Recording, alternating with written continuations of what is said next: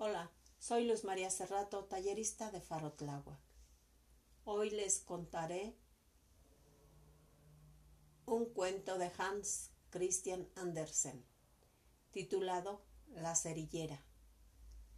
¡Qué frío tan atroz! Caía la nieve y la noche se venía encima. Era el día de Nochebuena, en medio del frío y de la oscuridad. Una pobre niña pasó por la calle con la cabeza y los pies desnudos. Tenía, en verdad, zapatos cuando salió de su casa, pero no le habían servido de mucho. Eran unas zapatillas enormes que su madre ya había usado, tan grandes que la niña las perdió al apresurarse a atravesar la calle para que no la pisasen los carruajes que iban en direcciones opuestas. La niña caminaba, pues, con los piececitos desnudos, que estaban rojos y azules de frío. Llevaba en el delantal, que era muy viejo, algunas docenas de cajas de fósforos y tenía en la mano una de ellas como muestra. Era muy mal día, ningún comprador se había presentado y, por consiguiente, la niña no había ganado ni un céntimo. Tenía mucha hambre, mucho frío y muy mísero aspecto. Pobre niña. Los copos de nieve se posaban en sus largos cabellos, que le caían en preciosos bucles sobre el cuello, pero no pensaba en sus cabellos. Veía bullir las luces a través de las ventanas el olor de los asados que se percibía por todas partes. Era el día de Nochebuena, y en esta festividad pensaba la infeliz niña. Se sentó en una plazoleta y se acurrucó en un rincón entre dos casas. El frío se apoderaba de ella y entumecía sus miembros, pero no se atrevía a presentarse en su casa. Volvía con todos los fósforos y sin una sola moneda, su madrastra la maltrataría y, además, en su casa hacía también mucho frío. Vivían bajo el tejado y el viento soplaba ahí con furia, aunque las mayores aperturas habían sido tapadas con paja y trapos viejos. Sus manecitas estaban casi yertas de frío. Ah, cuánto placer le causaría calentarse con una cerillita si se atreviera a sacar una sola de la caja, a frotarla en la pared y a calentarse los dedos. Sacó una. ¡Rich! cómo alumbraba y cómo ardía. Despedía una llama clara y caliente como la de una velita cuando la rodeó con sus manos. ¡Qué luz tan hermosa!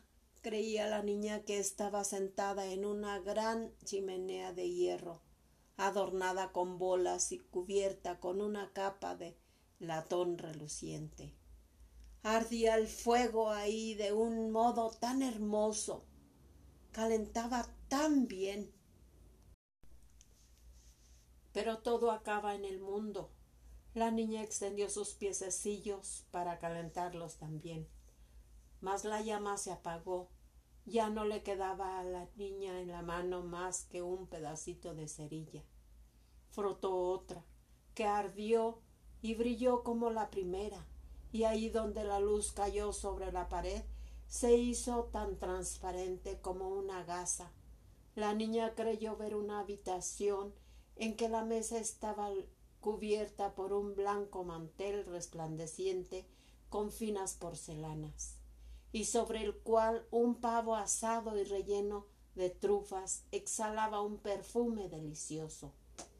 Oh sorpresa, oh felicidad. De pronto tuvo la ilusión de que el ave saltaba de su plato sobre el pavimento con el tenedor y el cuchillo clavados en la pechuga y rodaba hasta llegar a sus piececitos pero la segunda cerilla se apagó y no vio ante sí más que la pared impenetrable y fría. Encendió un nuevo fósforo. Creyó entonces verse sentada cerca de un magnífico nacimiento. Era más rico y mayor que todos los que había visto en aquellos días en el escaparate de los más ricos comercios. Mil luces ardían en los arbolillos. Los pastores y zagalas parecían moverse y sonreír a la niña. Esta, embelesada, levantó entonces las dos manos y el fósforo se apagó. Todas las luces del nacimiento se elevaron y comprendió entonces que no eran más que estrellas. Una de ellas pasó trazando una línea de fuego en el cielo.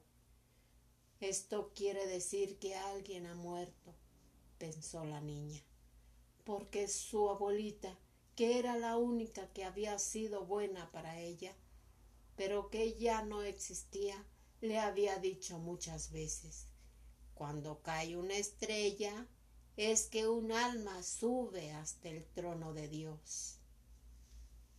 Todavía frotó la niña otro fósforo en la pared y creyó ver una gran luz en medio de la cual estaba su abuela en pie y con un aspecto sublime y radiante. Abuelita, gritó la niña, llévame contigo. Cuando se apague el fósforo, sé muy bien que ya no te veré más. Desaparecerás como la chimenea de hierro, como el ave asada y como el hermoso nacimiento. Después se atrevió a frotar el resto de la caja, porque quería conservar la ilusión de que veía a su abuelita, y los fósforos esparcieron una claridad vivísima. Nunca la abuela le había parecido tan grande ni tan hermosa.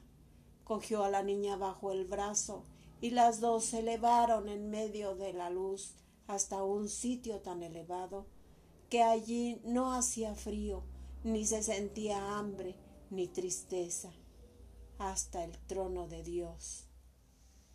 Cuando llegó el nuevo día, seguía sentada la niña entre las dos casas, con las mejillas rojas y la sonrisa en los labios, muerta, muerta de frío en Nochebuena.